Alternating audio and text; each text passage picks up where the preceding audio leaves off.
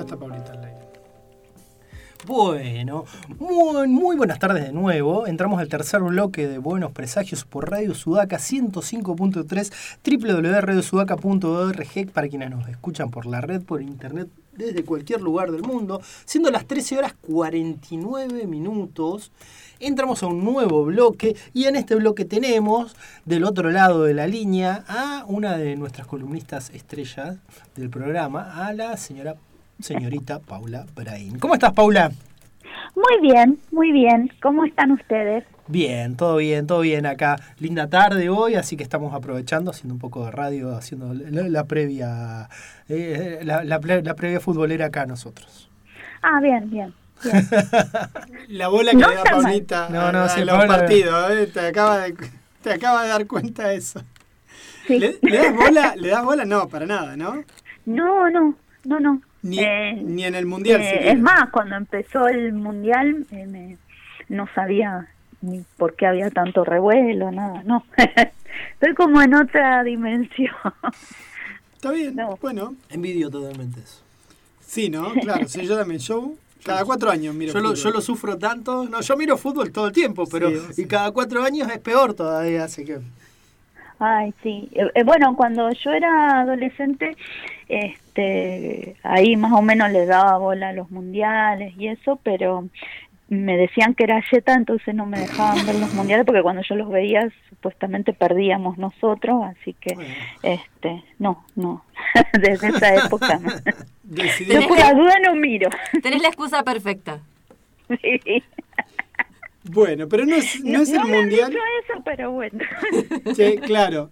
No, igual nosotros siempre de alguna manera lo logramos vincular a, las temáticas, no importa por dónde arrancamos, la cuestión de la suerte, de la yeta. Y hoy vamos a charlar sobre la sangre, sobre la historia de alguna manera, o por lo menos medieval, de la sangre. Sí, sí. ¿Por qué es interesante charlar sobre eso? ¿Por qué lo podríamos hacer? Aparte de de rellenar tiempo de aire? eh, bueno, este, eh, en mi caso particular, porque estoy muy interesada en este momento de mi vida, eh, y, y, además porque muchas de, de, de, cuestiones de las mentalidades o culturales que, que conocemos este, son hijas de estos tiempos, eh, muchas desviaciones y perversiones de, buena parte del clero actual este, son hijas de, estos tiempos medievales y, bueno también muchos dichos este, que, suelen ser este graciosos y también son o sea estamos forjados este, en la Edad Media con sangre eh, y con sangre medieval. Entonces este está bueno saberlo y y bueno, a mí particularmente eh, no solo me, me, apasiona el medioevo, sino que estos temas este, tienen mucho que ver con, con, la enfermedad, con la moralidad, con la limpieza y, y la suciedad.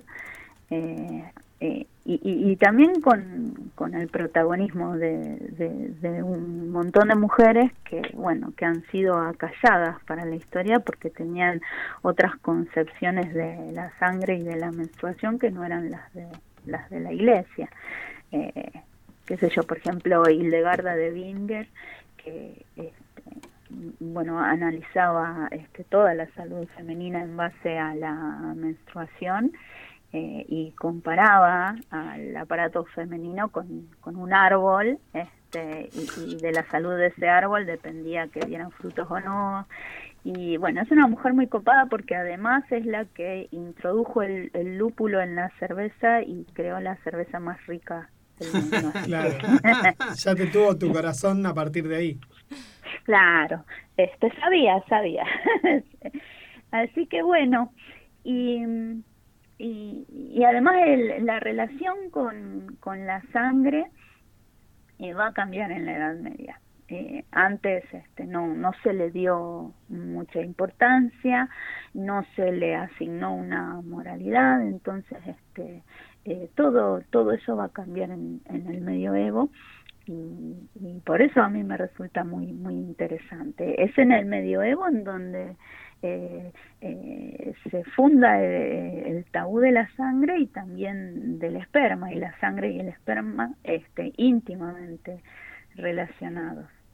Ya cuando este, la, iglesia cristiana se fortalece, ya en la alta Edad Media, después del siglo V, bueno, ahí este, los hombres de la alta jerarquía eclesiástica empiezan a promover una repugnancia ¿no? hacia los líquidos corporales, sobre todo la sangre y el esperma, y, bueno, eh, como todo lo de la iglesia es una gran contradicción, ¿no? Porque por un lado, este, eh, se solía eh, en las misas este, comer el cuerpo de Cristo y beber la sangre de Cristo, que se sigue haciendo, y por el otro lado, bueno, la sangre era, era pecaminosa, era asquerosa, entonces, bueno, había mucha, mucha contradicción.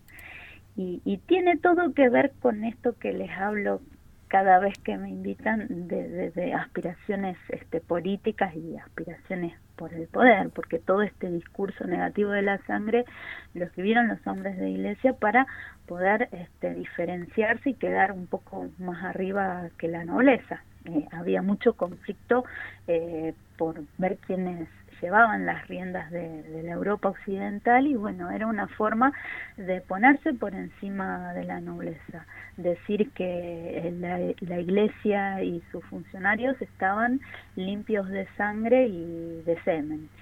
Eh, limpios de sangre porque no, no iban a la guerra y no, no provocaban el derramamiento de sangre, lo cual era mentira porque este, eh, eh, los este, los obispos eran señores feudales y también iban a la guerra y también derramaban sangre y tampoco estaban libres de semen en primer lugar porque hasta más allá del mil este, eh, solían tener sus concubinas e incluso se han llegado a casar. Eh, pero además bueno había un discurso que les permitía trampear el, e, este discurso de libres de semen, porque por un lado eh, los, curas este, se decían puros este, y decían que estaban más arriba que los nobles justamente porque eh, no tenían relaciones sexuales, pero después había otra teoría eh, también escrita por los hombres de la iglesia que decían que era importante que estos hombres célibes canalizaran este, y sacaran fuera ese semen porque ese semen envenenaba el cuerpo y el alma. Entonces, este, bueno, la iglesia les prohibía así. Y me acuerdo de la frase del chavo que, que era la venganza mata el, envenena el alma. Pero acá, ¿sabes qué? Esto nos retrotrae también a una de las primeras charlas de Paula, que fue al de guardar el diablo en el infierno, que es más o menos, utilizan metáforas parecidas para esto. Sí, sí, sí, sí, tal cual. Bueno, este, eh, entonces con todo esto ellos tenían prohibido casarse, pero este, se les permitía ir de putas porque eh, era por su salud. Eh, y por eso este, los sacerdotes, los monjes, los obispos fueron los grandes administradores de, de los burdeles medievales. eran administradores, eran dueños y eran clientes. Eh, así que bueno, las, contradicciones de la iglesia son maravillosas para que nosotros este, hagamos historia y, y para que ellos zafen siempre. Em, con respecto a, a la sangre, bueno, eh, según los hombres de, la iglesia no, no la derramaban, pero era mentira. Hay un caso que es muy emblemático, cuando Guillermo el Conquistador cruzó el charco desde el norte de Francia a Inglaterra para, bueno, para dominar la isla grande que todavía no era Inglaterra, fue con su primo, su primo era obispo y este, no llevaba espada justamente para respetar este, estas premisas de la iglesia, pero llevaba una masa bien grandota, entonces este, iba y aplastaba cabeza, porque eh, decía que así no derramaba sangre. No, no estoy de acuerdo, pero bueno, él este, calculaba la fuerza para no salpicar. Claro, yo pienso que sí, pero tenía una gran masa y bueno, se ha escrito mucho sobre, sobre este personaje. Eh, la sangre eh, entonces sirvió para exaltar a la iglesia, pero también sirvió para justificar a la nobleza, porque la sangre este, servía para legitimar, para legitimar este, linajes y para este, asegurar que los nobles continuaran siendo nobles a futuro y después surgió la idea de, pureza de sangre en, el siglo XV en España que servía para diferenciar a los cristianos de, los judíos. Entonces, por un lado causaba repugnancia, era tabú y era pecaminosa. Por el otro lado, eh, era la sangre de Cristo y por el otro lado se, servía para, bueno, para justificar este, un, un incipiente racismo, ¿no? Y después también existían las este, los oficios sucios. Los oficios sucios eran aquellos en los que había que tocar sangre o había que provocar alguna difusión de sangre. Entonces, bueno, toda esa gente no era grata para la sociedad y no era santa para la iglesia y más allá de que estuviera bautizada y demás, eh, cuando moría no podía ser enterrada en la tierra consagrada del cementerio cristiano. Entonces, difícilmente después podían acceder a la salvación y bueno, esos oficios tenían que ver con este, los barberos, eh, los carniceros, las parteras, es decir, eh, la gente que sabía medicina y que sabía anatomía, porque los, los médicos no podían operar porque no podían tocar sangre, no podían diseccionar el cuerpo para aprender eh, anatomía porque no podían este, tocar sangre y tampoco podían atender partos. Entonces los médicos medievales no sabían nada, no sabían nada porque... Este, habían leído para Celso nomás. Claro. Claro. no, habían leído para Celso después, pero este, sí, sí, sí, no, no sabían nada. Es más, cuando en, en, el momento de la gran casa de brujas que iba a venir después, en, la, a inicios de la modernidad, que eh, se les prohíbe a, a las este, parteras, a las comadronas a atender los partos, los primeros que van a atender los partos de las mujeres van a ser los carniceros. Y, y, quienes van a cirugías van a ser este, los barberos. Es más, quien, quien introdujo la cesárea en, en España fue un, médico árabe. O sea, los médicos cristianos no sabían nada y de hecho no se dedicaban a, bueno, a, recetar, pero nadie nadie acudía a ellos porque realmente no sabían. Claro, calculo que eh, nadie con un poco de sentido común, o sea, el pueblo ni a palos, porque aparte debería ser complejo conseguir que un médico te atienda, ¿no? O sea, fuera de broma. Como ahora, eh, entre Leu, pero, pero sin, poder darle una gallina a cambio, qué sé yo, los riñones de conito. No, y el problema era ese, que primero, que los médicos no salían eh, de, de, las universidades medievales eh, se convertían en médicos de reyes, príncipes y demás, pero era una cuestión de, de, acomodo familiar y político. Y no, y la gente no, no quería ir a verlos primero porque no sabían nada y segundo porque cobraban, o sea, la medicina eh, eh, moderna en sus inicios fue profundamente comercial. Este, y, y, los médicos medievales cobraban en moneda en un momento histórico en el que no circulaba mucha moneda. Entonces la gente no quería eh, acudir a ellos y tampoco podía. Y además no se iban a ensuciar los pies este, yendo a, a los pueblos y a las aldeas. Así que, bueno, no, no había relación con, entre el pueblo y entre plebeyos y médicos no había relación y no había relación entre eh, los médicos y, la práctica médica. Así que... Eh, algo, que algo que además va a seguir como hasta el siglo XIX, porque en el siglo XIX todavía no sé, ese famoso caso del médico que dice, che, hay que lavarse las manos antes de ir a... Salimos de tocar cadáveres, nos lavamos las manos y entonces vamos a un parto. Algo que las enfermeras lo sabían hacer, lo hacían todo el tiempo y nadie las escuchaba. Digo. Exacto, y antes que las enfermeras, este, eh, las, las parteras, porque las enfermeras estaban diplomadas y, las parteras y, y las este, curanderas no pero sí está el caso, no me acuerdo cómo, cómo se llama el, el hombre que lo, lo relató, que era un médico que este, atendía en un hospital al que las mujeres nunca querían ir porque, este, bueno, morían muchísimas parturientas en el hospital, entonces preferían tener hasta en la calle antes que, ir al médico, que ir al hospital. Y, la cuestión era esa, que los instrumentos que utilizaban o, las manos mismas no se las lavaban y, bueno, este, andaban repartiendo infecciones, por todos este, infecciones por todos lados, tal cual. Sí, así que este, eh, lo que les faltaba era el conocimiento empírico, no tenían nada de empiria, eran grandes lectores eh, y, bueno, eso no, no sirve eh, en el trabajo de, de campo. Y después la sangre estaba íntimamente relacionada con, el semen.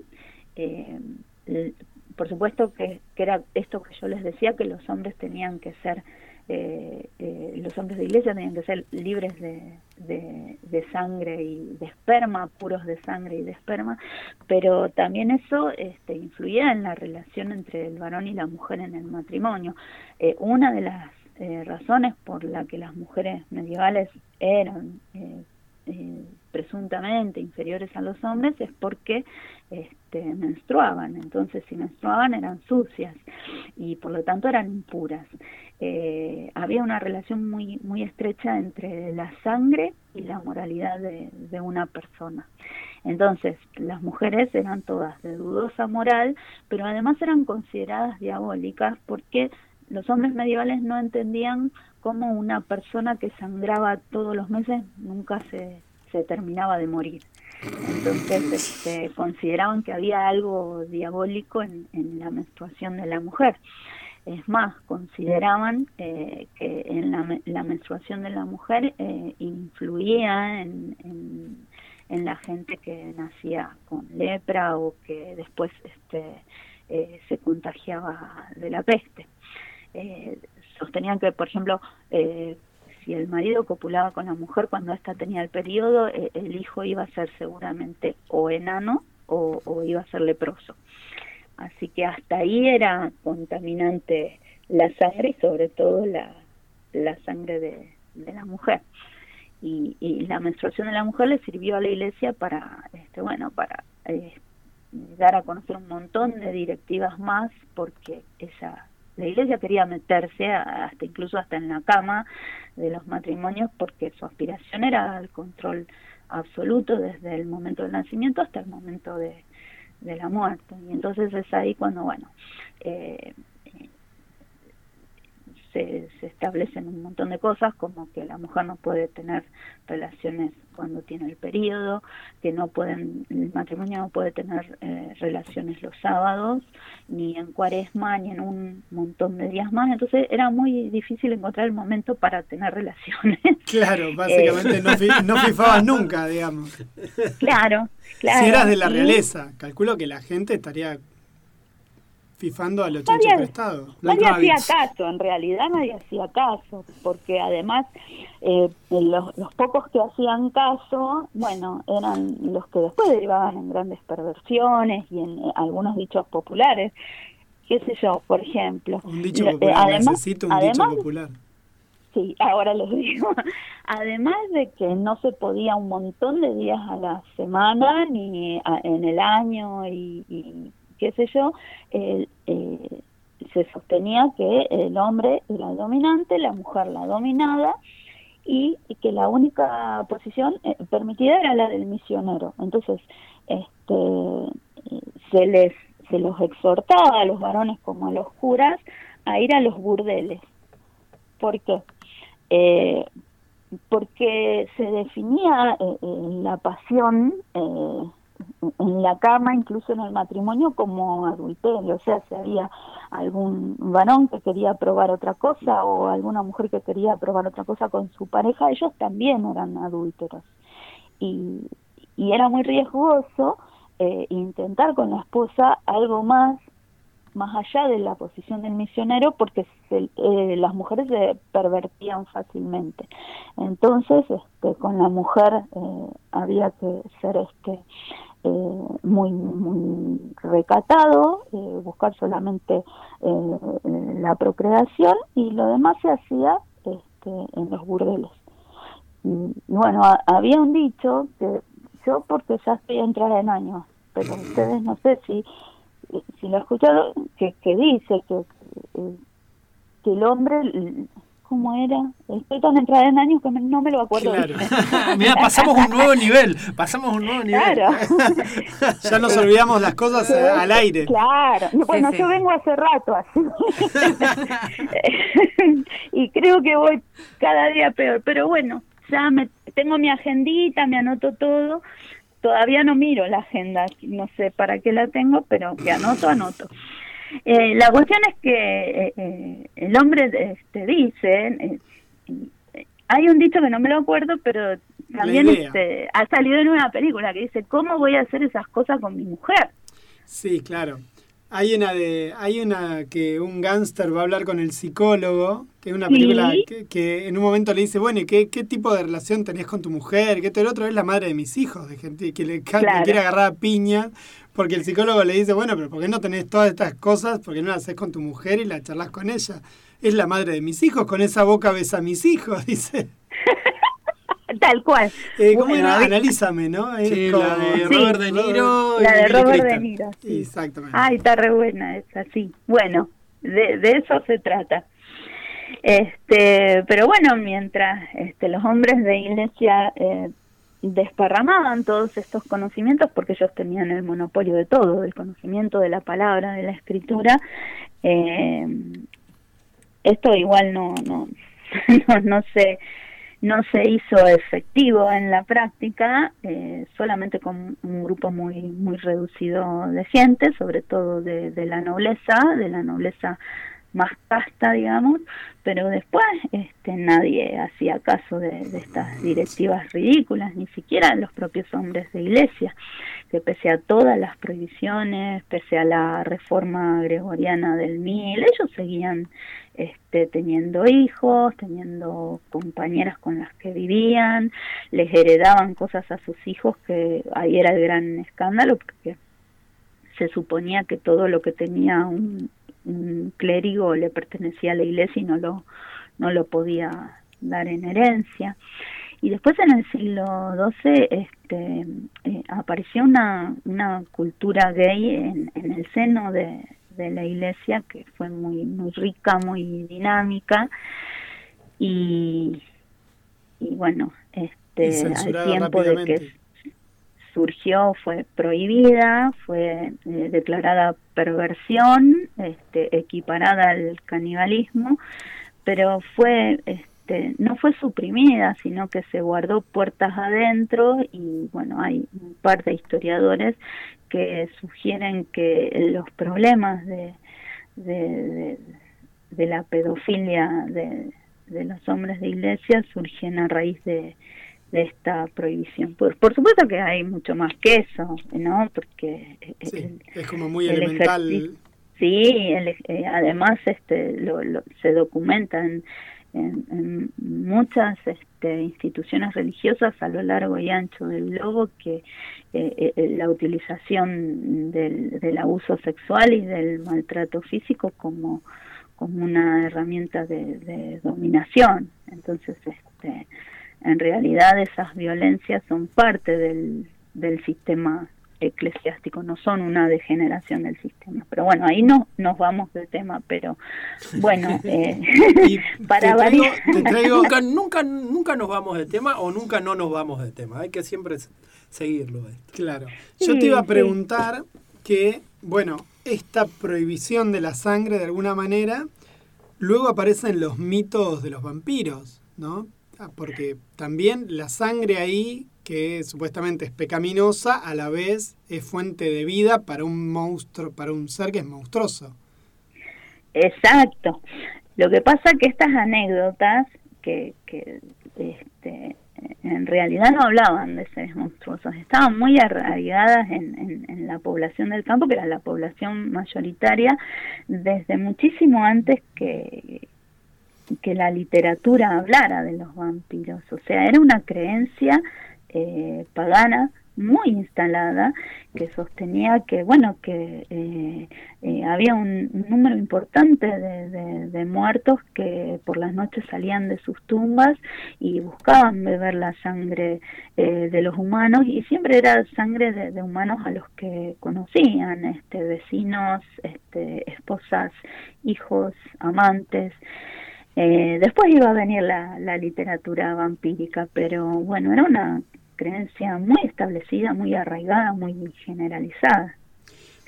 Después estaba la idea de que, de alguna manera, cuando se puede empezar a ver que el semen es algo que, está compuesto de partes, que era como una representación de los seres humanos. ¿Cómo se creía en la Edad Media? Eh, ¿Cuál era el uso del semen, digamos? No sé si se, se entiende la pregunta. Digo, tenía, ¿cuál era el, la razón de ser del semen y de la, de la sangre en la menstruación, eh, ¿había algo ahí o era simplemente algo que el cuerpo, como los mocos, que el cuerpo lo produce? No, este, el semen era el que insuflaba la vida nueva en el vientre de la mujer. Eso se sabía o, se sospechaba. No, pero además solo era eh, eh, era el semen solamente. O sea, la mujer era menos mera receptora. Claro. El semen era el único creador de vida. Sí, a mí La menstruación servía para eh, demostrar que la mujer ya era tierra fértil, pero era como que no tenía ninguna eh, participación. O sea, el hijo era solo hijo del, del hombre.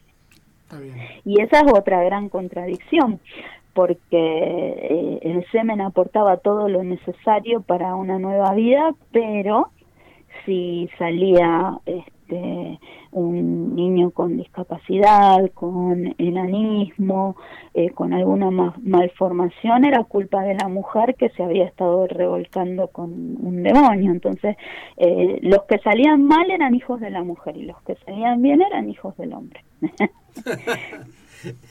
bastante, bastante prolijos para echar la culpa. Sí, sí, sí. Cortita la cuenta, corta la bocha. Sí, bueno, y después este con respecto al género del al sexo del recién nacido eh, se decía lo mismo, o sea, si nací, sobre todo en la nobleza y sobre todo en, en, la monarquía, eh, si nacían puras mujeres, la culpa la tenía la, la parturienta, no la tenía el varón. Así que bueno, era conveniencia como lo fue todo este, en la Edad Media, todo lo relacionado con la nobleza y con, con la iglesia. Este, pobre la iglesia, todo lo que le pegó cada vez que hablo con ustedes. Pero bueno, me la deja picando esta historia. Pero te iba a preguntar también eso, ¿no? A ver, la iglesia toma estas cosas tabú, digamos, las convierte en tabú, o ya había, o era propio de los pueblos europeos eh, que tenían esa. porque la iglesia los convierte en tabú. La iglesia los convierte en tabú. Eh, los pueblos bárbaros, o sea, bárbaros así llamados por, por, la, iglesia, no no tenían tabúes con respecto ni a la sangre, ni al semen, ni a la sexualidad. Eh, eh, vivían su sexualidad muy libremente. Estaba pensando, por ejemplo, en los pueblos celtas, este, que la mujer este, iba a la guerra eh, junto con los varones. Si no le gustaba a su compañero, podía divorciarse.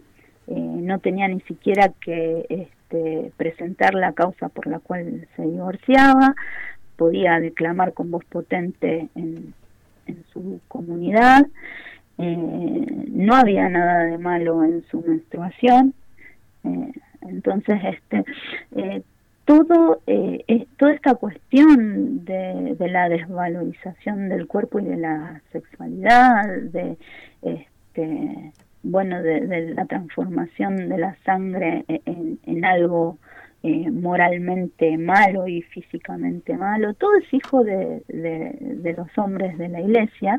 Eh, ellos oficializaron estas afirmaciones y trataron de que se generalizaran. Eh, tardaron mucho, pero lo, lo, fueron logrando. Lo único que no lograron es meterse en, en la cama de, de, los matrimonios para ver si qué hacían y qué no pero además este, los curas de, los pueblos eran los más bravos, o sea, se sabía, se sabía, eh, hay canciones, hay, hay baladas, hay poemas, hay cuentos cortos, se sabía que, que los curas se bajaban a todas las que a todas las mujeres que pudieran y que tenían debilidad por las por las más jovencitas. Sí, más, más eh, peligroso que cura en Boston. Sí. Ahí está, otro, dicho. No lo tenía ese, no lo tenía. acabo de ese es reciente, vale. no, es muy actual. Sí, claro, claro. Eh, Nosotros no somos creadores de mitos, sino de, dichos. claro. Yo pensaba, porque en algún momento, nada, pensaba en esto, cómo sería el vínculo de la sangre en otras culturas que no sean las que estaban influenciadas por la greco-romana, ¿no? Porque además también tiene que ver con eso, ¿no? Eh, calculo, la sangre era un humor para los griegos, los romanos le debe haber importado tres carajos todo mientras, mientras pagaran impuestos. Eh, y de pronto, y de pronto, claro, ¿cómo, ¿en qué momento también cambia de ser un humor a convertirse en un no sé, ¿qué era la sangre en la Edad Media? Y eso ya también, ¿no? Era pecaminosa todo, pero ¿qué era? ¿Era un humor? ¿Seguía siendo un humor? Es que sí, este, esa fue la medicina en la Edad Media. La, eh, griega, digamos. La sangre como un, humor, eh, la bilis como otro humor, este, la, eh, el semen. Em, es más, se hablaba, dice que se hablaba de los temperamentos de acuerdo con, con los humores. Y uno de los temperamentos más, más agresivos era el temperamento sanguíneo. Pero eso se, se siguió trabajando de igual manera que durante la antigüedad. Lo que pasa que una cosa es esta medicina que lo único que podía hacer es seguir leyendo a los a los médicos de la antigüedad y que no podía aprender nada nuevo porque no practicaba y otra cosa es el discurso de la iglesia ahí se veía eh, una eh, distinción que después iba a volver cada vez más, más clara y más abismal entre religión y ciencia. Cuando... yo lo pienso al hecho de la sangre y, se me vino a la cabeza eh, ejemplos más, pero un poquito más cercanos, no capaz en la Edad Media, pero sí pensar cómo en los inicios de la literatura argentina eh, tenemos un cuento, el cuento representativo de del, siglo XIX en Argentina, que es el, el Matadero de Esteban Echeverría, que se sitúa justamente en un lugar de sangre y barro para que, bueno, Echeverría, desde, bueno, su baje doctrina, línea. baje línea, pero descarada, descaradamente baje línea unitaria y muestre eh, cómo, cómo, era todo. Y si no, la resbalosa, si no, la, resbalosa, la, resbalosa. de, de que es también otro cuento en el que podemos a, ah, ver la sangre como protagonista en lo que son los inicios de nuestra de, nuestra república. En el matadero, por ejemplo, lo que tiene de diferente es que eh, la iglesia eh, es criticada, eh, está puesta del otro lado, porque vieron que Echeverría, como la iglesia estaba al lado de Rosas, la, critica, la critica mucho. La critica mucho, la iglesia era, era, era, populista, si lo llevamos a términos más actuales. y, y después también se me ocurrió otro ejemplo, pero ya más tirado al cine, porque no sé por qué lo pensaba, capaz que porque la escuchaba hablar a Paula y me acordaba de los inmigrantes irlandeses, de William the Butcher en eh, Pandillas de Nueva York. Eh, y la sangre por todos lados en Pandillas de Nueva York. No sé si se acuerdan de Pandillas. Sí, Ay, sí, qué hermosa peli, me encanta. Eh, y como, bueno, los inmigrantes irlandeses, la pelea entre los conservadores y los inmigrantes irlandeses, eh, los cortes de oreja, todo, la sangre por todos lados. En... Yo pensaba en Carrie. Que Carrie la- también, Carrie, como la, la menstruación como el inicio de la tragedia, ¿no? Arranca Carrie Sí. con ella menstruando en el baño de la escuela y bueno, todo derivando en una catástrofe mayúscula a los 20 días, ¿no? Volando todo al carajo. Bueno, saben que ahora que me dicen eso, me quedo pensando porque este, con, con respecto a, a la menstruación, este, se ha usado como, como castigo históricamente.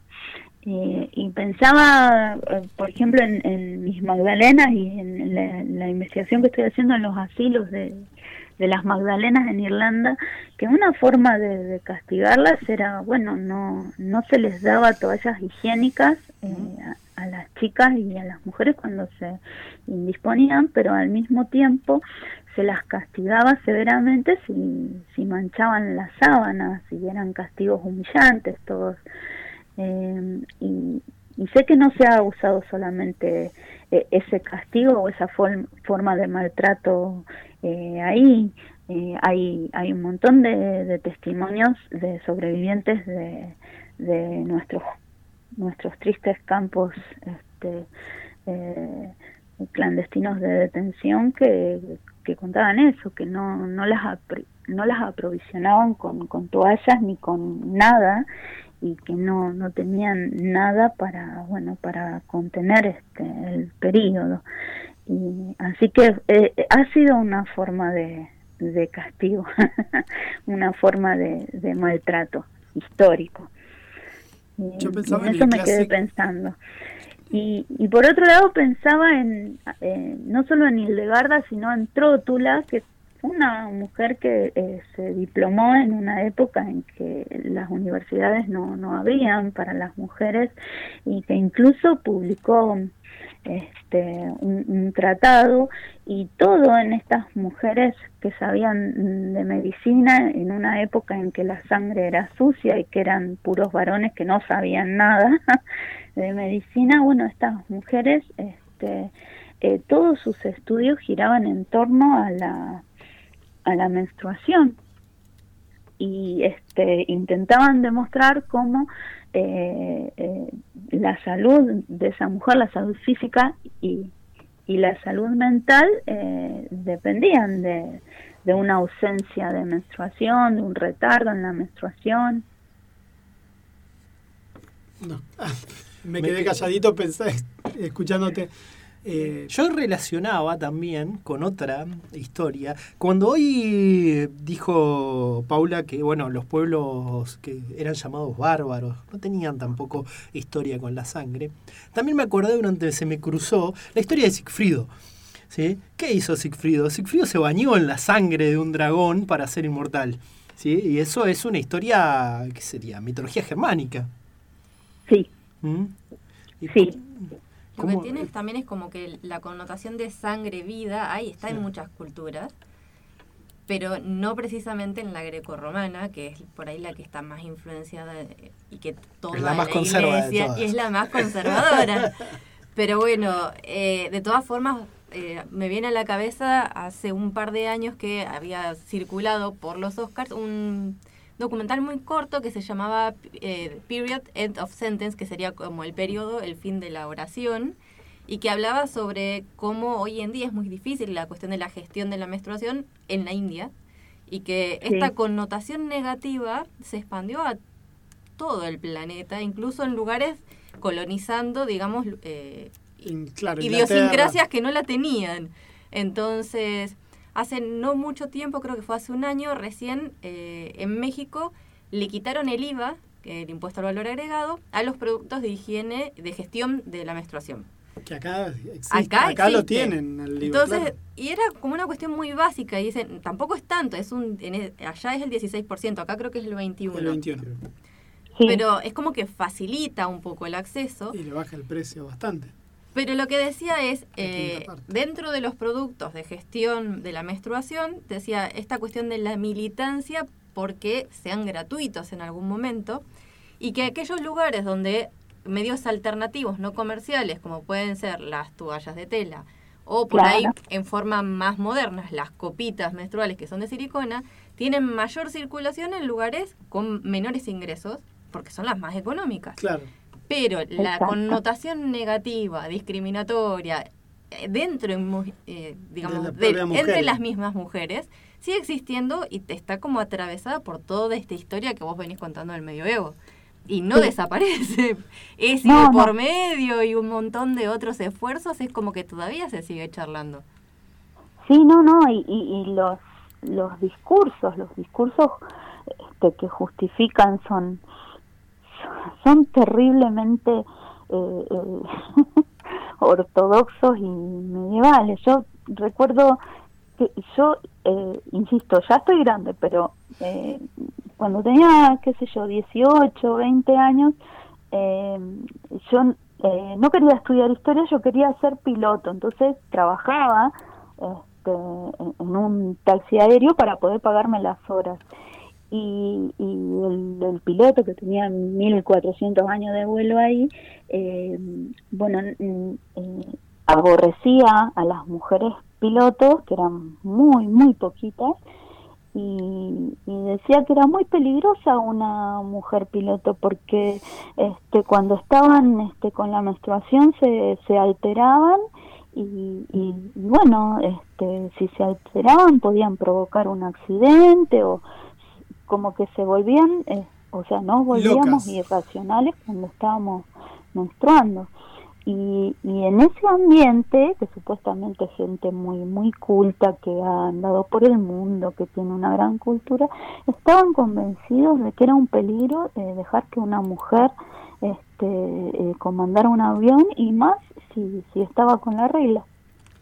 Y estoy hablando de, de- Vos sabés que en la diplomatura, yo estoy haciendo la diplomatura, no, la especialización, perdón, sobre educación sexual integral y la mayoría de los ejemplos, eh, cuando alguna compañera, alguna docente habla sobre experiencias que la- rápidamente la ubicaron en su vida personal, muchísimas están vinculadas con la menstruación y la vergüenza. Van casi de la mano. E inclusive cuando los varones cuentan algo, por ejemplo, cuando te preguntan alguna cuestión vinculada a tu infancia que tengas presente, que hoy podrías vincularlo con la ESI, la mayoría tienen que ver con las compañeritas con su periodo o alguna cosa por el estilo, y siempre en clave de vergüenza. Aún, a- estamos hablando, no sé, 30 años atrás, 20 años atrás, que, que sigue siendo un, un tema tabú, aún hoy, me- mucho menos, ¿no? Muchísimo menos, me parece, salvo en la India. No, no, no, acá también, ¿eh? Eh, acá también y ahora hace poco. Este, y pensando en mi caso, este, una de las hemorragias las tuve cuando estaba dando clases y las chicas, la, por supuesto, la tenían repiola, pero un chico que casi se me muere de un infarto, estaba, eh, no sabía qué hacer, corría por el pasillo para abrir la puerta del baño, entró en crisis. Y, y después hay otro que también que se puso nervioso y me decía que lo mejor era que hiciera yoga y yo le decía, pero yoga para qué? Ah, ¿Ahora mismo le dijiste vos? Mientras eras una especie de fuente de los deseos de sangre. ¿En, en este momento?